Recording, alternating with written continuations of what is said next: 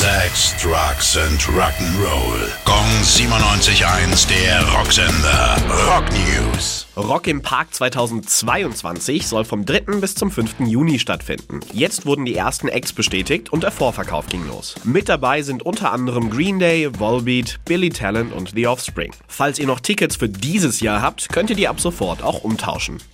U2 haben zusammen mit dem DJ Martin Garrix das Lied zur anstehenden Fußball-Europameisterschaft produziert. Der Song heißt We Are the People We've Been Waiting For und wird am 14. Mai veröffentlicht. Die UEFA hat Garrix schon 2019 beauftragt, den Song zu schreiben. Durch die Verschiebung der EM um ein Jahr wurde der Song gleich mit verschoben. Angepfiffen wird am 11. Juni. Die Spiele steigen in verschiedenen europäischen Städten, unter anderem in München.